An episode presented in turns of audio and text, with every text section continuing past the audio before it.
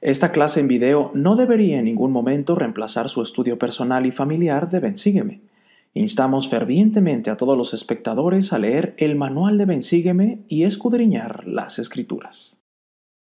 Muy buenas noches hermanos y hermanas, como cada domingo su amigo y servidor Pepe Valle está aquí para compartir algunos pensamientos y sentimientos en cuanto a la lección que comprende los capítulos del 2 al 4 del libro de Juan y llevan por título Os es necesario nacer de nuevo. Este título de la clase se encuentra en Juan 3.7 y esta clase comprende de febrero 6 a febrero 12. Me hago a un lado para que ustedes tomen una captura de la pantalla si así lo desean. Pero el día de hoy, Juan, este, eh, este autor de este libro, nos da a conocer unas historias muy interesantes en estos capítulos. Ah, de hecho, empieza con Jesucristo ah, convirtiendo el agua en vino. Ese es su primer eh, milagro registrado y Juan nos lo hace saber como para decirnos aquí empieza el ministerio de, Jesucristo con un milagro muy importante y con mucho simbolismo que vamos a ver en un momento. Nos habla de nacer de nuevo, nos habla de poder beber de las aguas vivas. Y nos vamos a dar cuenta que en esas dos historias hay unos contrastes muy importantes y una forma literaria de Juan eh, muy hermosa de cómo nos enseña de que cuando comparamos o contrastamos estas dos historias, tiene un simbolismo y un significado muy grande. Juan como ya lo hemos hablado antes, nos da eh, historias que no están en los evangelios sinópticos. Los evangelios sinópticos son Mateo, Marcos, Lucas, y estos tres evangelios hablan de historias hasta cierto punto iguales o muy parecidas, de acuerdo al punto de vista del escritor, de lo que vieron o lo que escucharon. Entonces, el día de hoy vamos a, a ver estas historias específicamente la de el milagro de Jesucristo en las bodas de, de Caná de Galilea, vamos a ver la interacción que Jesucristo tiene con Nicodemo y vamos a ver la interacción que Jesucristo también tiene con la mujer sacando agua del pozo. Así que empezando en el versículo 1 de Juan 2, podemos darnos cuenta que dice que Jesucristo o más bien había unas bodas.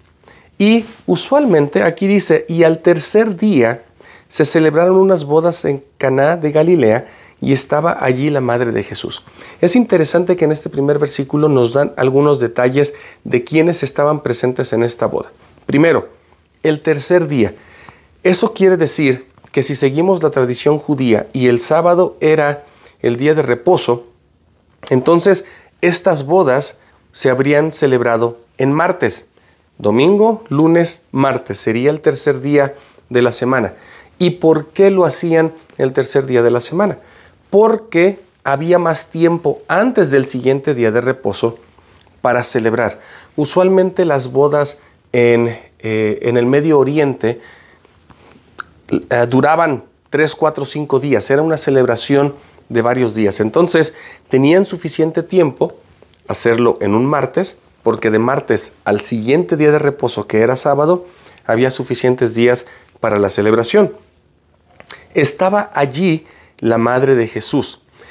Esto nos da a entender de que en esta región de Galilea, de donde ah, Jesús creció, en Nazaret, su madre tenía muchos familiares en estos, en estos lugares. Así que Tal vez podemos darnos cuenta, y vamos a ver eso en unos versículos más adelante, de que María tenía una parte muy importante en la boda. Tal vez era de algún familiar, tal vez era de un medio hermano de Jesucristo, no lo sabemos. Sin embargo, sabemos que Jesucristo y sus discípulos fueron invitados, porque eso es lo que nos dice en el versículo 2. Pero si se dan cuenta, en esta parte no se menciona a José el esposo de María, el padre adoptivo de Jesucristo, no está aquí. Tal vez algunos eruditos piensan que José ya había muerto en este tiempo, porque si hacemos cuentas, cuando Jesucristo se pierde y está en el templo, que es lo que nos dice la historia en Lucas, hasta el momento de estas bodas han pasado más o menos 18 años. De acuerdo a Lucas, Jesucristo se bautiza a los 30 años y en siendo este el primer milagro de Jesucristo ya de su ministerio, entonces podemos asumir que han pasado 18 años y bueno, tal vez Jesucristo o, José más bien ya no está eh, entre la familia. Esto quiere decir que Jesucristo como el hijo primogénito de esta familia está allí también porque es quien se encarga de su madre, de acuerdo a la tradición judía, se encarga de su madre y de todas las cosas que, bueno, que ella necesitara. Y nos vamos a dar cuenta cuál es la petición que María le hace a su hijo en unos minutos. En el, en el versículo 3, y faltando el vino, la madre de Jesús dijo, no tienen vino. Así que nos damos cuenta de que tal vez María, al estar involucrada en esta boda de una forma más, ah, más adentro o, siendo ella una parte importante, ella tal vez se estresa por decir, se nos acabó el vino, tenemos los invitados, llegaron tal vez más de la cuenta, no sabemos, pero se nos acabó el vino. Va con su Hijo Jesucristo, que es el Hijo primogénito, va con Jesús y le dice, se nos acabó. Así que en este siguiente versículo hay algo interesante porque pareciera que Jesús le habla a su madre tal vez de una forma déspota o una forma irreverente, porque para nosotros en este tiempo, y aunque tal vez en el griego no suene así o no hay ninguna indicación de que la palabra, como le dice mujer a, su mamá, tenga algo de despectivo, nosotros tal vez para nosotros suena un poco diferente. Sin embargo, Jesús le dice, ¿qué tengo yo que ver contigo, mujer? Aún no ha llegado mi hora.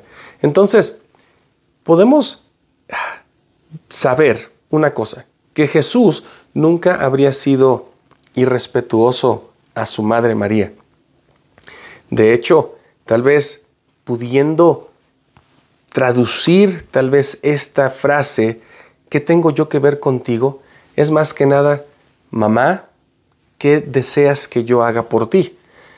Y si nosotros nos damos cuenta de esto, entonces nos vamos a, poder o vamos a poder ver que realmente Jesús quería resolver el problema de su madre como hijo primogénito. En el versículo 5 le dice, su madre dijo a los que servían, haced todo lo que él os diga. Otra vez, María le dice a Jesús, no hay vino. Jesús le dice, ¿qué quieres que yo haga? Y María prontamente va y le dice a todos los siervos, a todos los que están allí sirviendo la comida y demás, hagan todo lo que mi hijo les diga. Entonces, creo que hasta este punto nos podemos dar cuenta de que, otra vez, María tenía una parte importante en la boda. Pero una vez que va con Jesús y que Jesús le dice, ok, ¿qué vamos a hacer? María da un consejo, o más bien hace una petición muy importante para los siervos que también se puede aplicar para nosotros. Dice, haced todo lo que Él os diga. ¿Se imaginan si María estuviera el día de hoy aquí con nosotros? Tal vez a usted y a mí, cuando tenemos un problema y presentamos esta situación y se la ponemos a Jesucristo, se la pedimos a Dios, Padre, tengo este problema, se me acabó el vino, se me acabó mi comida, se me acabó el trabajo, no tengo esto. Si María estuviera aquí, diría, bueno, ya presentaste el problema, Ahora haz todo lo que Él te diga. ¿Qué son esas cosas que Jesucristo nos pediría? Bueno, hay muchas cosas que en el Evangelio, en las Escrituras podríamos hacer. Tal vez Él nos pida que ayunemos un poco más, tal vez Él nos pida que oremos un poco más, tal vez Él nos pida que cambiemos la forma de vivir. Sin embargo, estas palabras de María hacia nosotros nos pueden dar una comprensión de que cuando presentamos un problema, entonces tenemos que escuchar y no solamente escuchar, sino seguir las indicaciones, las inspiraciones, los susurros que el Espíritu nos va a dar para que este problema se resuelva. Jesús le dice a los siervos, después ah, en el siguiente versículo, eh, en el siguiente versículo de hecho más bien explica que hay seis tinajas de piedra para agua. Y estas tinajas de piedra eh, se ponía allí el agua para poder hacer los rituales de purificación. En estas piedras, y de acuerdo a la tradición judía, o en estas tinajas de piedra, ah, se, se ponía el agua que se usaba para los viajeros llegar y limpiarse. Cuando digo limpiarse, tal vez no sé si metían las manos o si sacaban, pero el agua que estaba allí, y de acuerdo a la tradición judía, esta agua no estaba en tinajas de barro porque el barro absorbía la impureza de las personas. Se ponían en tinajas de piedra porque la piedra no absorbía esto, o sea que el agua servía para purificar, mas no se contaminaba después de que alguien la tocara. En la tradición judía había muchos detalles como estos. Así que dice en el versículo 6, y había allí seis tinajas de piedra para agua, conforme al rito de la purificación de los judíos. En cada una de ellas cabían dos o tres cántaros. Y en dos o tres cántaros quiere decir que estos cántaros tenían más o menos a unos, no sé, 10 litros, eran unas tinajas grandes, así que tal vez estas, eh, estas tinajas contenían unos 30 litros de agua. Así que Jesús le dijo, llenad estas tinajas de agua y las llenaron hasta arriba.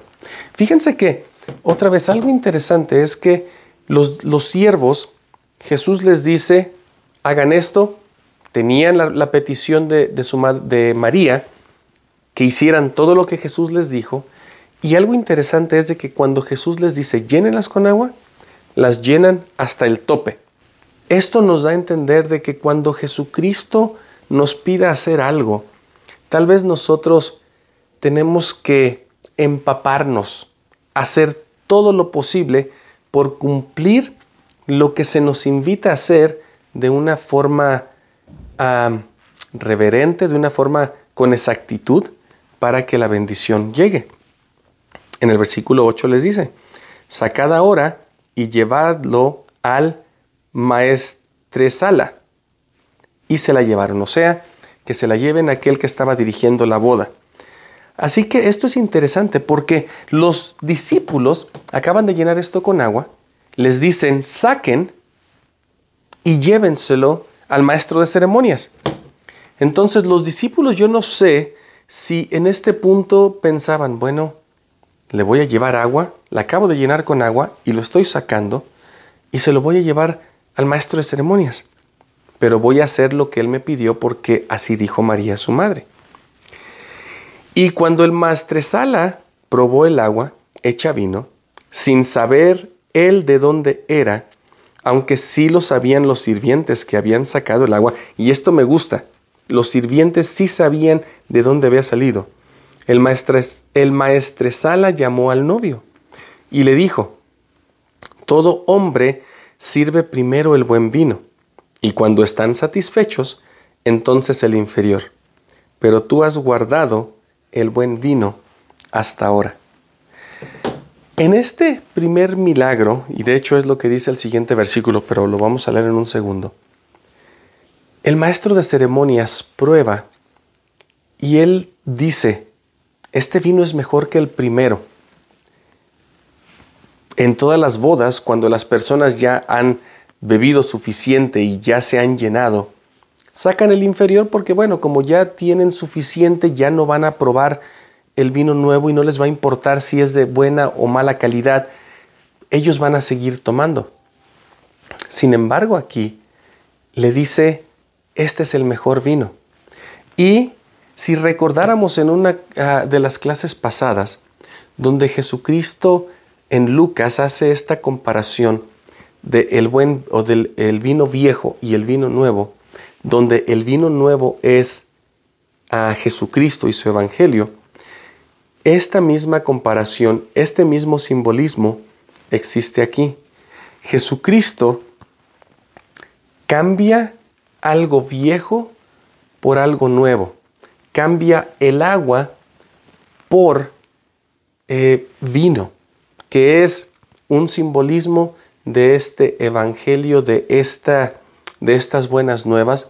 Y aún, si viéramos el vino de color rojo, aún con su expiación, diciéndoles, es por mi expiación que ustedes van a ser limpios. El agua, como nos vamos a dar cuenta en, unas, en las siguientes ah, dos historias, el agua juega un papel importante para purificarnos, para limpiarnos, para dejarnos entrar en el reino. Sin embargo, la sangre expiatoria de Jesucristo es lo que nos limpia completamente de toda impureza para nosotros poder heredar el reino de Dios. Así que es bien interesante que Juan dice en el versículo 11, este principio de milagros hizo Jesús en Caná de Galilea y manifestó su gloria, y sus discípulos creyeron en él. ¿Se imaginan lo que este primer milagro le enseñó a sus discípulos y nos enseña a nosotros? Si Jesucristo pudo cambiar el agua en vino, si pudo hacer un milagro de que completamente hubo un cambio en un líquido de una cosa a otra, ¿no podrá hacer lo mismo con usted y conmigo? ¿No podrá hacer Él que cambiemos de la persona que éramos antes a una persona nueva, a una persona que ha nacido, a una persona que desea hacer lo bueno? Solo nosotros tenemos que permitírselo. Nosotros tenemos que hacer todo lo que Él nos pida, como María nos pidió al principio de, este, de esta historia. Qué gran testimonio podemos tener, hermanos y hermanas, de que Jesucristo tiene el poder para que completamente nosotros cambiemos nuestra vida, no importa dónde estemos. Y yo espero que el Espíritu pueda testificarnos eso el día de hoy. A veces estamos en una situación donde tal vez no estamos cumpliendo los mandamientos, o tal vez estamos escuchando a los misioneros y tal vez no sabemos si tomar el siguiente paso de bautizarnos, o estamos tal vez dudando un poco porque nos bautizamos hace algún tiempo y los deseos carnales, las tentaciones nos siguen venciendo.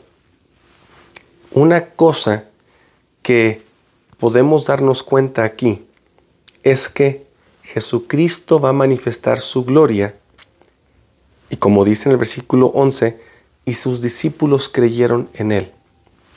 Crean, creamos en Jesucristo. Él puede cambiarnos de lo que somos hoy a algo nuevo y diferente. En este ah, siguiente, eh, los siguientes versículos de, Juan 2 habla de que Jesucristo va a Jerusalén, de hecho sube que va a, Jerusalén y aquí de hecho Juan dice que, limpia ah, el templo, aunque cuando lleguemos a Lucas vamos a ver esto un poco diferente. Juan lo incluye aquí Tal vez para decir que, ah, que Jesús era respetuoso de las tradiciones de la Pascua. Y él se brinca ya casi casi a la última semana de el ministerio de Jesucristo. Sin embargo, cuando lleguemos a Lucas, vamos a ver cómo pasan estas, eh, estos hechos en la última semana de vida de Jesucristo.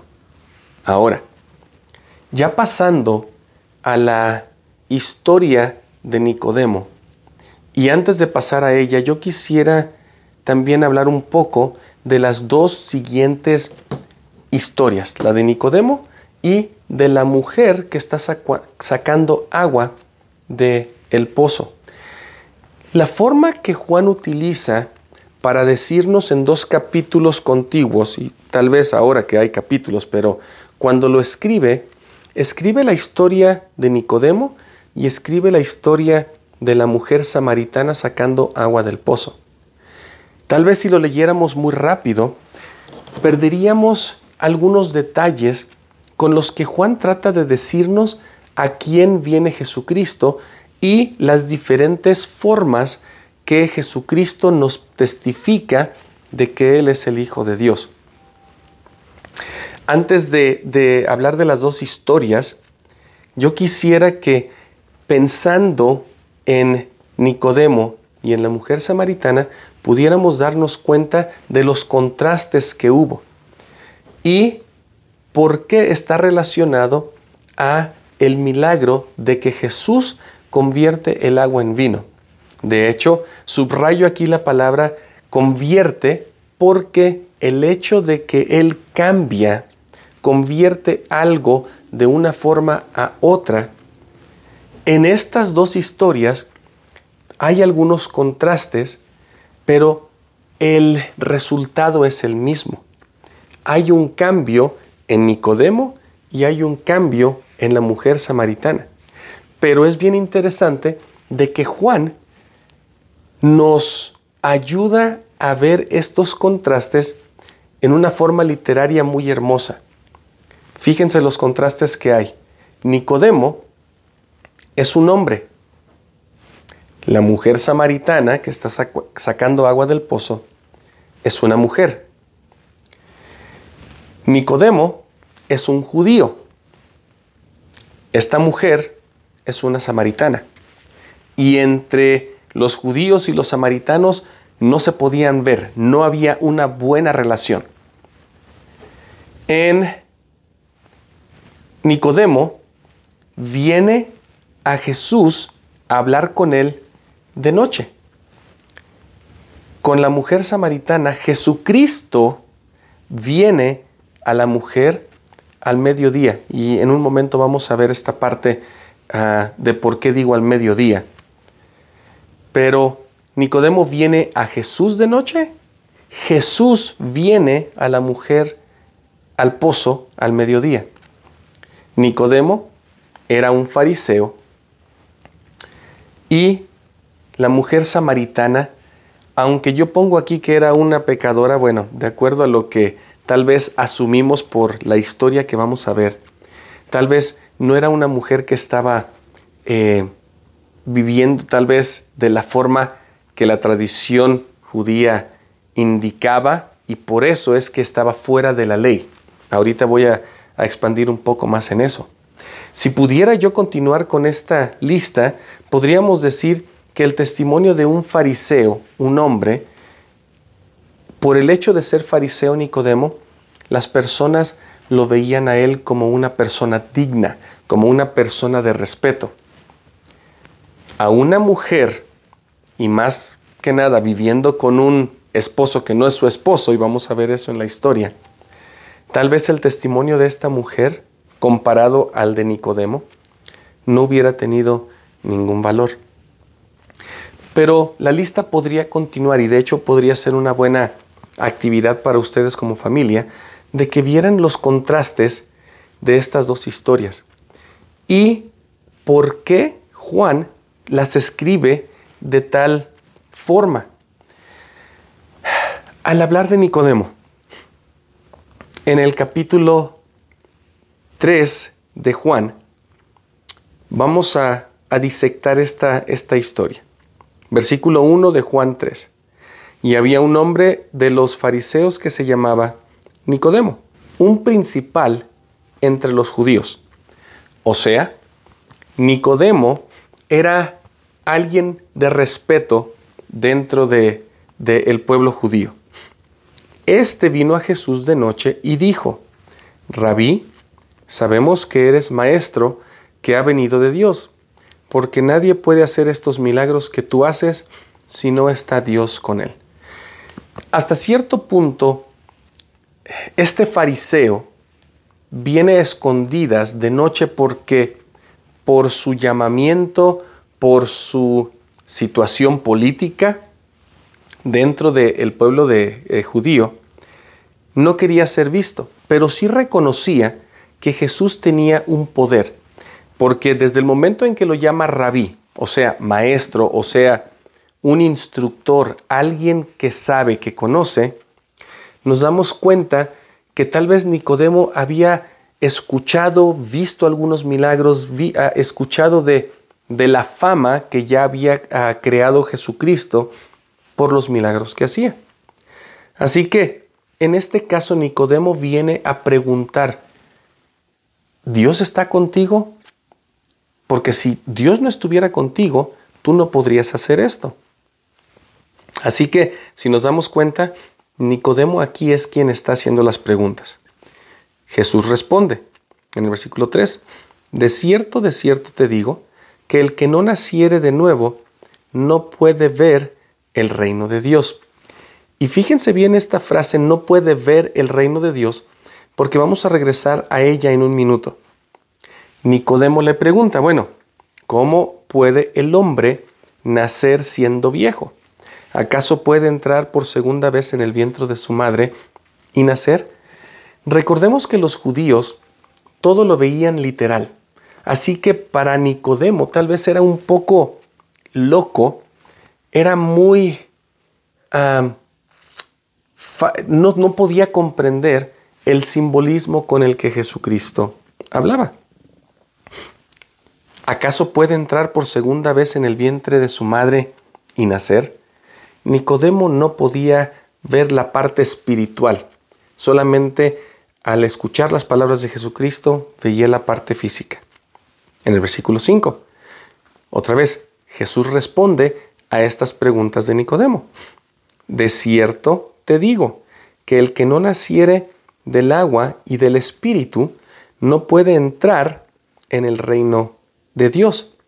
Lo que es nacido de la carne, carne es, y lo que es nacido del Espíritu, Espíritu es. Pero otra vez, en este versículo 5, a comparación del versículo 3, dice, no puede entrar en el reino de Dios. Pero este es una, un par de versículos que a veces nosotros eh, pensamos, bueno, en el versículo 3 da menos detalle, en el versículo 5 Jesús da un poco más de detalle. Pero en algún momento a José Smith, y de la forma que nosotros lo podemos ver, José Smith enseña de que cuando nosotros vemos el reino de Dios, hablando de que el que no naciere de nuevo, a veces nosotros escuchamos el Evangelio, escuchamos algo bonito, decimos, podemos ver, o sea, escuchamos una escritura, escuchamos a los misioneros, escuchamos a alguien y podemos ver el reino de Dios. Eso quiere decir, tal vez no hemos nacido completamente de nuevo, pero sí el Espíritu nos está diciendo, allí está el reino de Dios. Y tal vez yo no soy parte de ese reino. O tal vez ya me bauticé y puedo ver el reino, pero todavía no siento que soy parte del reino. Así que esta forma o esta ah, frase el que no naciere de nuevo no puede ver el reino de Dios, tal vez se puede aplicar a muchos de nosotros, que aunque ya estamos bautizados, todavía, y aunque vemos el reino, y aunque vemos lo hermoso de este Evangelio, tal vez no nos sentimos parte. Al compararlo al versículo 5, dice, el que no naciere del agua y del Espíritu, no puede entrar en el reino de Dios. O sea, hasta que no haya una conversión sincera después de que hemos sido bautizados, después de que hemos recibido el Espíritu Santo, si no nacemos del agua y del Espíritu, no podremos entrar en el reino de Dios. ¿Se dan cuenta ahora, hermanos y hermanas, cómo a veces pensamos que tan solo por, haber por habernos bautizado, una, ya entramos al reino de Dios y tal vez estoy hablando de la gloria celestial, porque definitivamente hemos entrado al redil, pero para entrar al reino de Dios tiene que haber un cambio. Tenemos que permitirle a Jesús que nos cambie como Él lo hizo con el agua al vino, para que nosotros podamos entrar a su reino. Tal vez ahora usted y yo lo vemos. Ya nacimos de nuevo y lo hemos visto o lo estamos viendo. Pero para poder entrar tiene que haber ese cambio.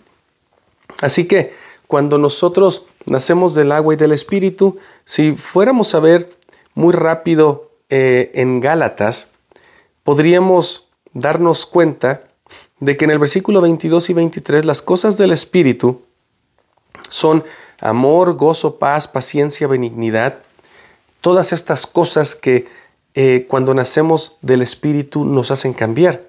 Sin embargo, cuando no andamos en el Espíritu, cuando todavía tenemos los deseos carnales, tenemos, por ejemplo, aquí dice, las obras de la carne, en el versículo 19 dice, son adulterio, fornicación, inmundicia, lascivia, idolatría, y la lista continúa. Lo que Jesucristo o lo que, lo que Jesucristo le dijo a Nicodemo es que es necesario nacer de nuevo y cambiar completamente para poder entrar al reino de Dios y no solamente verlo.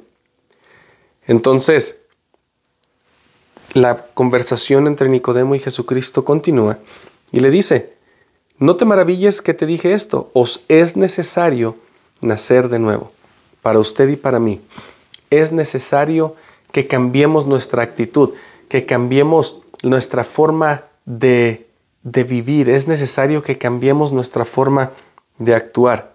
Y Nicodemo le dice, ¿cómo puede hacerse esto? Jesús le responde en el versículo 10, ¿eres tú maestro de Israel y no sabes esto? O sea, eres un fariseo, dices que cumples la ley, dices que la llevas a cabo y no, no lo entiendes.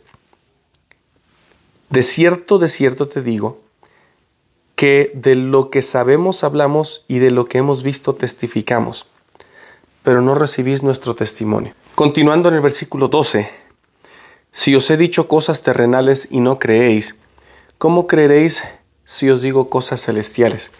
En esta conversación con Nicodemo, Jesucristo está tratando de, mantener eh, una, una, conversación que él pudiera entender. Ah, sin embargo, aún con esto, él tal vez todavía no lo comprendía. En el versículo 13 dice, nadie ha subido al cielo.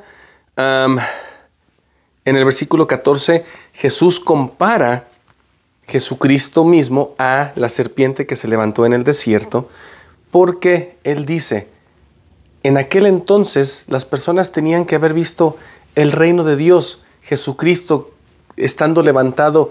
Eh, como símbolo eh, con Moisés en una serpiente, si ellos tan solo hubieran visto y lo hubieran aceptado, hubieran sido salvos. Sin embargo, no lo hicieron. Versículo 15 dice, para que todo aquel que en él cree no se pierda, mas tenga vida eterna. En este caso, a veces para nosotros debería de ser fácil ver y seguir el Evangelio, seguir el, eh, ver el reino y dar el siguiente paso. Pero a veces somos un poco,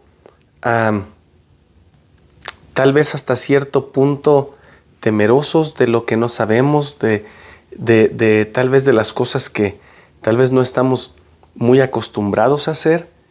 Pero Jesucristo dice, es sencillo. Y todos los que hubieran visto la serpiente o creyeran en mí, iban a ser salvos.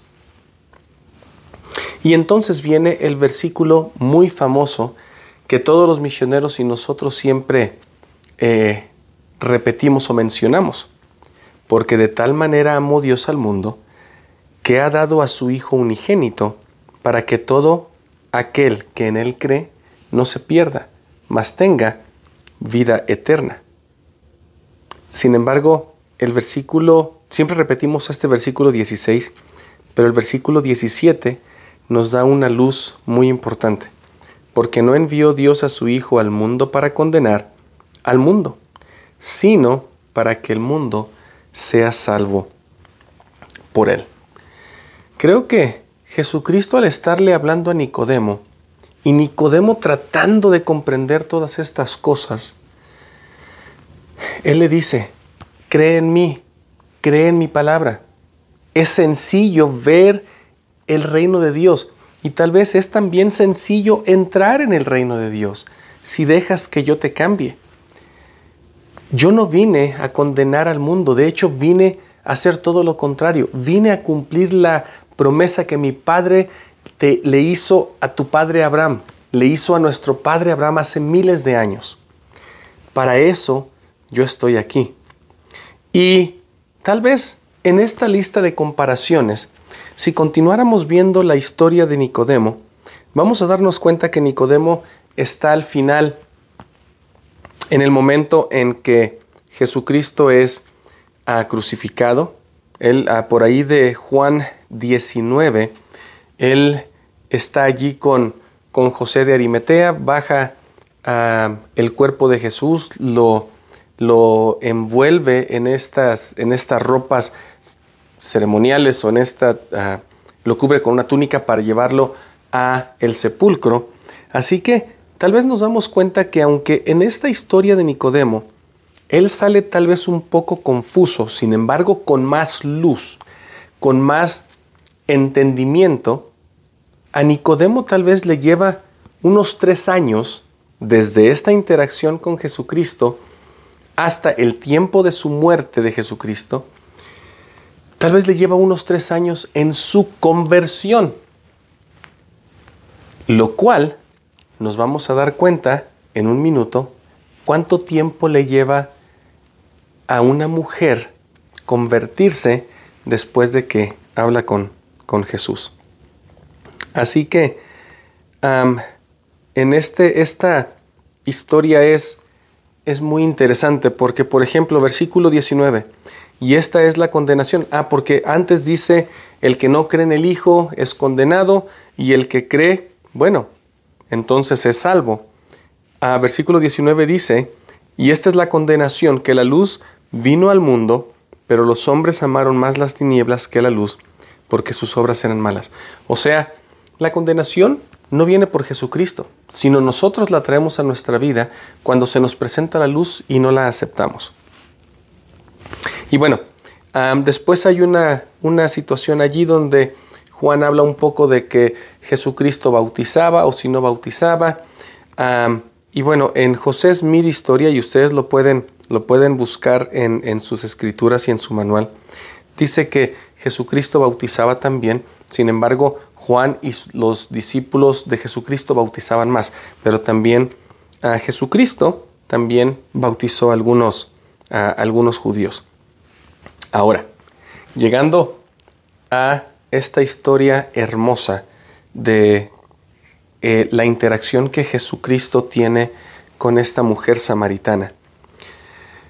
Ah, vamos a darnos cuenta tal vez de los contrastes. Y aquí ya podemos ver, él vino a este hombre judío que vino de noche a escondidas y que era fariseo y que le llevó tal vez tres años su conversión. Vamos a ver qué pasa con esta mujer samaritana. En el versículo 1 dice, de manera que cuando Jesús supo que los fariseos habían oído de Jesús, hacía y bautizaba más discípulos que Juan, y aquí es lo que estaba hablando, aunque Jesús no bautizaba sino sus discípulos. Y aquí es donde les digo que en la traducción, en el apéndice de, José Smith, dice eh, que Jesucristo sí bautizaba a algunos, sin embargo sus discípulos bautizaban más. Se fue de Judea, o sea, de Jerusalén, va de regreso a Galilea. Y para regresar a Galilea había una ruta por el Jordán que es un poco más larga y había una ruta por a donde vivían los samaritanos, por Samaria. Jesús dice en el versículo 4, y era menester que pasase por Samaria. Recordemos esto porque cuando dice, era menester que yo fuera por Samaria y no por esta ruta, es porque sabía que tal vez tenía que hablar con esta mujer. cuando llega a la ciudad de Samaria, que se llamaba Sicar, junto a la heredad de que Jacob dio a su hijo José, o sea, junto a un pozo, en estoy parafraseando el versículo 5, Jesús se sienta cansado, estoy parafraseando el 6, se sienta junto al pozo, o sea, donde tienen que ir a sacar agua. Entonces era como la hora sexta, dice el versículo 6. Y en la antigüedad ellos medían el tiempo desde la salida del sol hasta que el sol se metía. O sea que tenemos más o menos unas, unas 12 horas en este, en este día. Así que cuando dice que era la hora sexta, si pensamos que el sol sale por ahí de las 6 de la mañana, seis y media, tal vez era mediodía, las 12 o 12.30, cuando Jesús vino y se sentó en el pozo. Sus discípulos habían ido a comprar algo de comer. Eso dice en el versículo 8. Sin embargo, en el versículo 7 dice, vino una mujer de Samaria a sacar agua y Jesús le dijo, dame de beber. Pero antes de esto, quisiera mencionar que en la tradición judía, cuando las mujeres iban a sacar al pozo, usualmente iban en la mañana. Judea eh, o esta área de Galilea es muy caliente. Entonces, al mediodía, cuando esta mujer va a sacar agua, se comprende o se puede deducir que ya el sol estaba en su máximo esplendor. Esta mujer va sola, no va con un grupo de mujeres, lo cual es la tradición. No va con ellas en la mañana cuando puede socializar, cuando puede hablar con todas ellas. Va sola. Lo cual tal vez nos dice que esta mujer, al no estar viviendo de una forma que la ley judía indica, hasta cierto punto era una mujer solitaria porque todas las demás mujeres y aún tal vez los hombres les decían no te juntes con ella porque es impura, es pecadora. Entonces, nos damos cuenta que cuando Jesús se siente en el pozo y viene a hablar con esta mujer, Jesucristo cuando dijo en el versículo 4, es menester que pase por Samaria, yo creo que ella sabía, él sabía que había una mujer que necesitaba escuchar de él.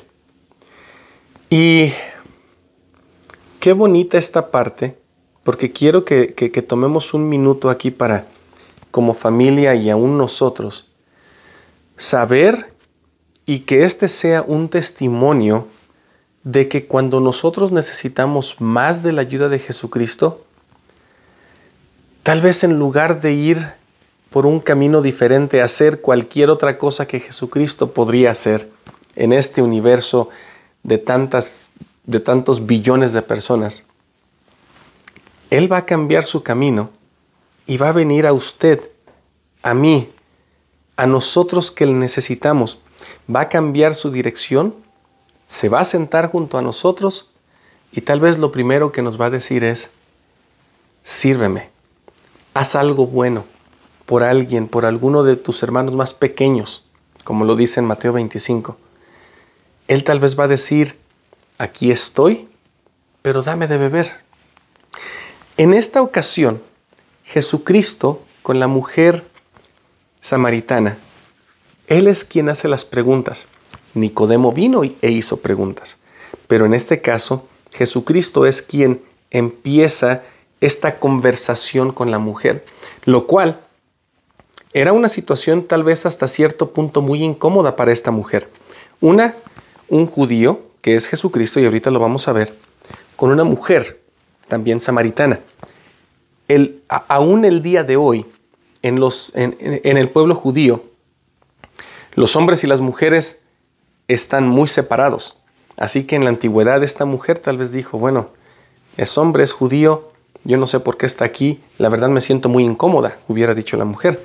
Versículo 9. Y la mujer samaritana le dijo, ¿cómo tú, siendo judío, me pides a mí de beber, que soy mujer samaritana? Porque los judíos no se tratan con los samaritanos. Así que Jesús le dice, si conocieseis el don de Dios, y quién es el que te dice, dame de beber, tú le pedirías a Él y Él te daría agua viva. Al principio le dijo, tú eres un hombre judío. esta mujer a Jesucristo. Sin embargo, vamos a ver el progreso o el cambio aún de, de, la forma en que esta mujer se refiere a Jesucristo. En el versículo 11 le dice Señor, así como, oiga Señor, pero tú no tienes con qué sacar esa agua viva. Tú me dices que yo te pediría, pero ni siquiera traes un, un cántaro. El pozo es hondo, así que ¿de dónde pues tienes el agua viva? Y el agua viva aquí puede, en estos momentos representaba tal vez no un agua de un pozo, sino un río, un manantial donde siempre está fluyendo el agua. Esto, esto es lo que se refiere a las aguas vivas. Pero hasta cierto punto esta mujer tal vez no comprendía hasta este punto qué es lo que Jesucristo dijo, así como tampoco Nicodemo comprendió cuando se le dijo, debes nacer de nuevo. Esta mujer, cuando Jesús le dice, tú me pedirías a mí que te diera agua viva, esta mujer dice, pero ¿cómo lo vas a hacer? No traes un cántaro, el pozo es hondo y tampoco veo algún río por aquí que lleve agua corriente, que lleve esa agua que, que fluye, que es agua viva. Dice la mujer, ¿acaso eres tú más que nuestro padre Jacob que nos dio este pozo? Y Jesús le responde en el versículo 13, Cualquiera que bebiere de esta agua volverá a tener sed. O sea, es agua del pozo. Otra vez Jesús tal vez tratando de hablar la parte física, la parte literal, pero al mismo tiempo la parte espiritual. Versículo 14. Mas el que bebiere del agua que yo le daré, no tendrá sed jamás, sino que el agua que yo le daré será en él una fuente de agua que brote para vida eterna. Así que en este momento la mujer le dice, Señor, otra vez, dame esa agua para que no tenga sed ni venga acá a sacarla. En este, en este versículo no sabemos tal vez la actitud de, de la mujer. Yo no sé si fue ya una, un tipo de, de, de creo y dice, Señor, por favor, dame de esta agua. O tal vez hasta cierto punto un poco sarcástico, diciendo, ja, bueno, si tienes de esa agua, dame, porque entonces me ahorras el trabajo de venir acá. Ya no tendría que venir acá todos los días. Yo no sé cuál fue la actitud de la mujer, pero hasta cierto punto nos podemos nosotros comparar con eso, porque en algunos momentos cuando escuchamos que algo es muy bonito dentro del Evangelio, o podemos decir, yo quiero entrar y dame de esa agua, dame de eso que ustedes me dicen, o podemos tal vez a los misioneros o a nuestros líderes, yo no sé si lo que tú me dices va a cambiarme. Yo soy así y no puedo cambiar. Así que bueno, puedes intentar, pero va a ser algo difícil. Se presenta lo mismo con nosotros. Sin embargo, lo que Jesucristo hace, o lo que Jesús hace en los siguientes versículos, le dice a esta mujer, ve y llama a tu marido. Y la mujer le dice, pero si yo no tengo marido, así que yo, dice, yo no, yo no tengo marido, así que tal vez Jesús le dice, bueno, bien dices que yo o que no tienes marido. Sin embargo, yo te digo, Jesús le dice, que has tenido cinco. Con el que vives ahora, en el versículo 18 dice, no es tu marido, y estoy de acuerdo. Pero has tenido cinco y con eso la mujer se dio cuenta de que tal vez él era un profeta. En el versículo 19 le dice, Señor, me parece que tú eres un profeta. Así que empieza de hombre judío, Señor, y ahora creo que eres profeta. En el versículo 20 dice, nuestros padres adoraron, en este monte, pero vosotros decir que en Jerusalén está el lugar donde se debe adorar. Es lo que le dijo la mujer. Básicamente los samaritanos no podían ir hasta Jerusalén a adorar y le decían, bueno, ah, tú eres profeta, pero yo no puedo ir a adorar a Jerusalén. Sin embargo, Jesús le dice, mujer, créeme, estoy leyendo el 21, que la hora viene cuando ni en este monte ni en Jerusalén adoraréis al Padre. La hora viene y es cuando los verdaderos adoradores adorarán al Padre en espíritu y en verdad. Creo que hasta este momento Jesucristo le dice y le está tal vez confirmando lo que ella ya está sintiendo. En el versículo 24 dice, Dios es espíritu y los que le adoran es necesario que le adoran en espíritu y en verdad. Aquí a José Smith hace una corrección donde en, el, eh, en, la traducción de José Smith dice, porque a los tales Dios ha prometido su espíritu. Así que eh, en esta parte tenemos más luz en el versículo 24, porque nosotros sabemos que Dios tiene un cuerpo de carne y hueso como nosotros glorificado. Así que a todos los que creen en Jesucristo, Dios les da su espíritu. En el versículo 25 le dice a la mujer, o la mujer le dice a Jesucristo, sé que el Mesías ha de venir, el cual es llamado Cristo. Cuando Él venga nos declarará todas las cosas. En este punto, esta mujer como que ya está entendiendo por dónde iba la conversación. Ella se dio cuenta que Él era un profeta, que Él podía darse cuenta de las cosas, que él podía ver las cosas porque le declara de su, de, su esposo y bueno, tal vez del hombre con el que vivía ella. Y es por eso que decimos que era una pecadora, porque tal vez no estaba viviendo dentro de las leyes de los judíos. Y Jesús le dijo, después de que esta mujer le dice, yo sé que el Mesías debe de venir y es llamado el Cristo. Esta, este testimonio de Jesucristo es bien interesante y bien hermoso. En el versículo 26 le dice Jesús a la mujer, yo soy el que habla contigo.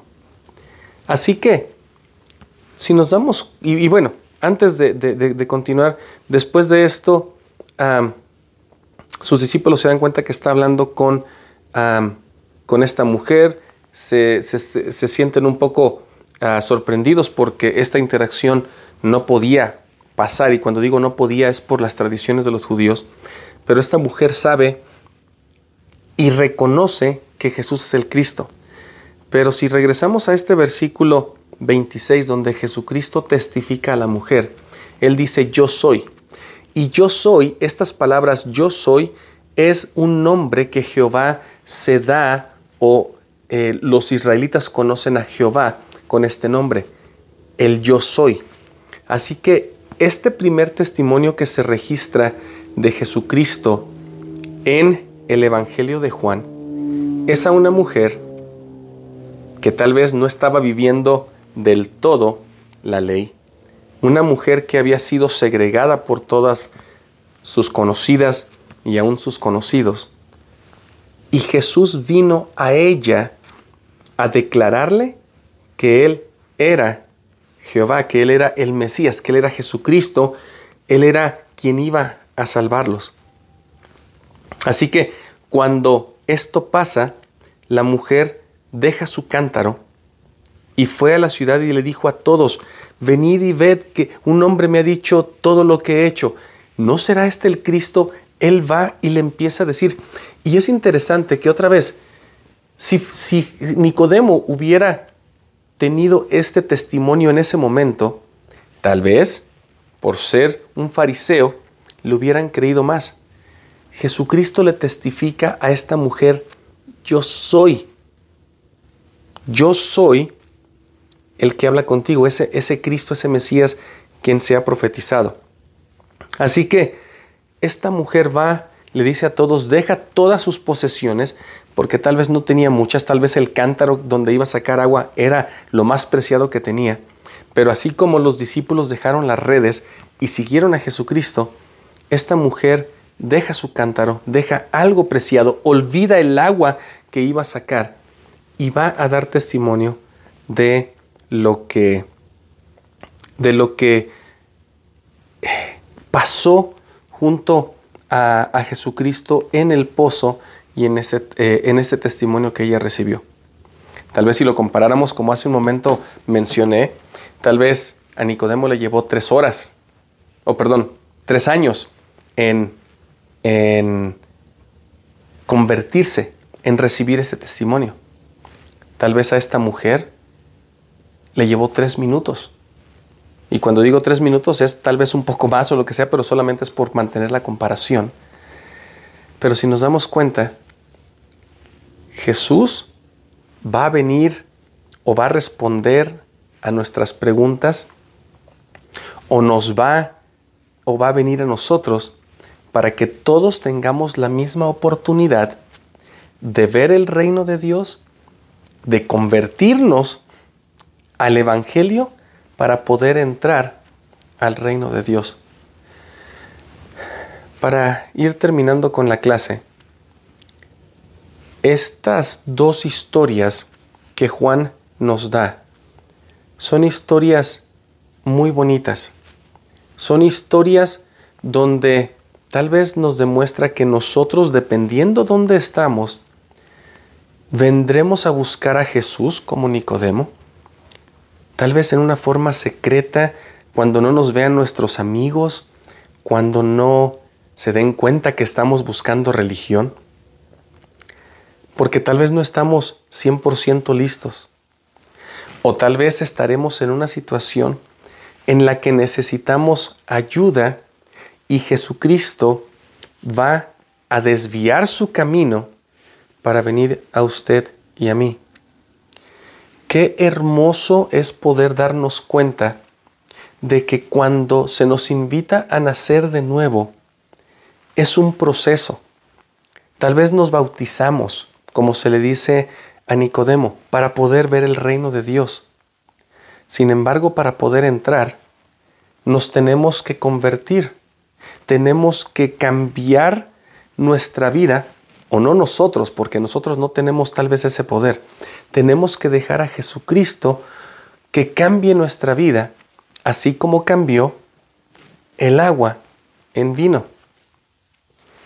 Este testimonio de esta mujer, donde ella empieza hablándole a un hombre judío, después a un señor, después a un profeta, pero al final se da cuenta que Él es el Hijo de Dios el yo soy, creo que nos da una,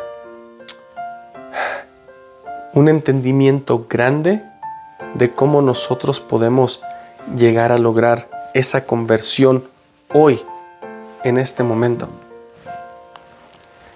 No importa si nos lleva tres años o toda una vida, o desde el momento que nos bautizamos cambiamos y dejamos todo atrás, aunque no seremos perfectos, pero sí, dejaremos de tener el deseo de obrar mal, como dice en Mosía 5, me parece. Cuando nosotros lleguemos a tener este cambio, naceremos del agua y del Espíritu. Dejaremos el hombre carnal y haremos todas las cosas del Espíritu. Mi oración es de que el día de hoy podamos reflexionar dónde estamos hoy si hemos entrado o si hemos visto el reino o si ya hemos entrado o si estamos caminando hacia el reino. Si hemos dejado las cosas del mundo, si estamos tratando de ser más como Jesucristo. Y donde quiera que estemos, sepamos que Jesucristo siempre va a estar allí. Lo que más me impresiona y del relato de esta mujer es que Él dejará o Él cambiará su camino para venir a socorrerme a usted o a mí. Qué gran sentimiento es saber que Jesucristo va a decir, es menester que pase por la casa de Pepe o la casa del hermano tal o de la hermana tal. Él me necesita y necesita saber que yo estoy con Él. Que podamos nosotros recibir este testimonio, que podamos saber en nuestros corazones que Él nos ama y que a nosotros nos, nos toca nacer de nuevo. Y si ya hemos visto el reino, nos esforcemos por entrar, nos esforcemos por permitir que Jesús nos convierta para que podamos entrar en el reino de Dios. A nosotros lo que nos toca es seguir el consejo de María o la petición de María.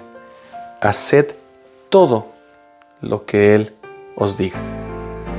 Que podamos continuar en esta senda, ya que hemos visto el reino, ya que hemos entrado, ya que estamos caminando hacia el reino. Es mi oración y mi testimonio que podamos llegar a ser más como Jesucristo y que podamos